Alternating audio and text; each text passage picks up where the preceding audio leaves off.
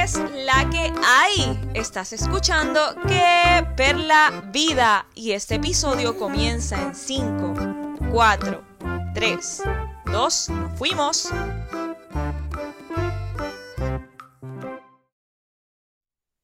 Este es el episodio 22 de mi podcast Que Perla Vida. Yo soy Perla Alessandra y había tardado un poco en grabar este nuevo episodio porque quería que ustedes se involucraran en el nuevo tema y pedí en las redes sociales ayuda para nuevos temas. Para mi sorpresa, las sugerencias estaban muy relacionadas a la motivación en estos días y qué realmente es la motivación para las personas, cómo visualizan sus objetivos. Así que en breve vamos a estar hablando de este tema. Quédate por ahí.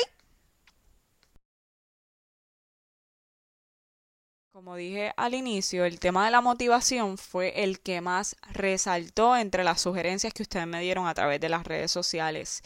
Y aunque yo sé, porque la mayoría de mis amigos son entrenadores, aficionados al fitness, que este tema se estaba resaltando o resaltaba porque estaba relacionado a la motivación para entrenar en estos días, yo quiero que con este podcast analicemos más allá de algo meramente superficial. ¿Qué es para usted la motivación? Incluso una persona me, me, dijo en Instagram, pero ¿por qué no le damos un sentido más explicativo a lo que es la motivación? Yo sé que la mayoría de ustedes pues querían que yo les diera unas palabras de mira, sí, tú puedes, puedes seguir con tu disciplina en la cuarentena haciendo ejercicio, aunque no tengas mucho espacio, aunque no tengas equipo, pero yo quiero que a través de este mensaje de voz, a través de este mensaje, a usted le llegue a la mente una reflexión y pensemos más allá de lo que siempre nos viene a la mente, lo superficial. La motivación en estos días, vamos a verla no desde el punto de vista de solamente el fitness, es de todo lo que hacemos cotidianamente, debo decir. Por ejemplo, querías escribir un libro, pero con la cuarentena te sientes más bloqueado que nunca, querías aprender a tocar un instrumento, pero no te sientes motivado, no quieres realizarlo.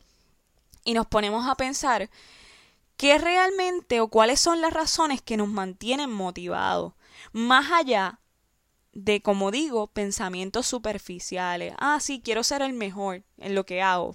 Ah, sí, quiero aprenderme tal canción y tocarla en piano. Ah, sí, quiero verme así, así para el 2021. ¿Es realmente eso productivo a la mente?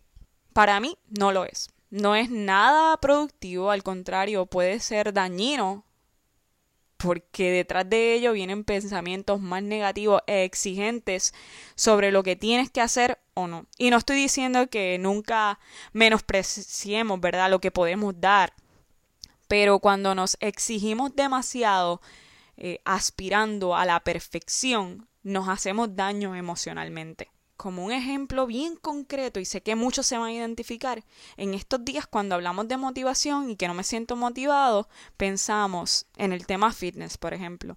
No es que todo lo que yo había logrado hace un año en un gimnasio, yo lo voy a perder ahora en estos últimos semanas que he estado de cuarentena. No, es que si no tengo esas pesas, que ese peso que levantaba en el gimnasio, no voy a poder lograr lo que yo tenía propuesto, eh, en verdad, en mis planes.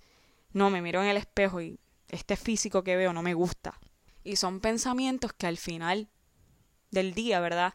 Nos hacen menos, nos hacen infelices, nos hacen mirarnos en el espejo y decir, no, no me gusta lo que veo. ¿Por qué? Porque son pensamientos superficiales. Pero cuando le damos un giro y pensamos realmente en lo que es la motivación, que es una acción que nos hace levantarnos todos los días de la cama y pensamos, pues estamos en cuarentena, vamos a buscarle el lado bueno. Quizás esa motivación que tú necesitas es la que también te va a ayudar emocionalmente. A lo mejor estabas bien obsesionado con el tema del fitness, por ejemplo. No te dabas descanso. Quizá la motivación que necesitas ahora en este momento es pensar en el descanso que necesita tu cuerpo. Hacer otros ejercicios para rehabilitar tu cuerpo. En el tema, por ejemplo, de escribir o el de la música. Que la motivación dé un giro. Entonces, vamos a empezar desde cero. Quizás quieres lograr sacar tal canción, pero si no empiezas desde cero, aprendiendo esos acordes o escribiendo, arreglando la sintaxis de lo que estabas redactando, no vas a poder hacer lo que querías. Esa motivación no va a estar presente. Me quiero referir con toda esta palabrería es que la motivación es algo más que decir voy a lograr esto.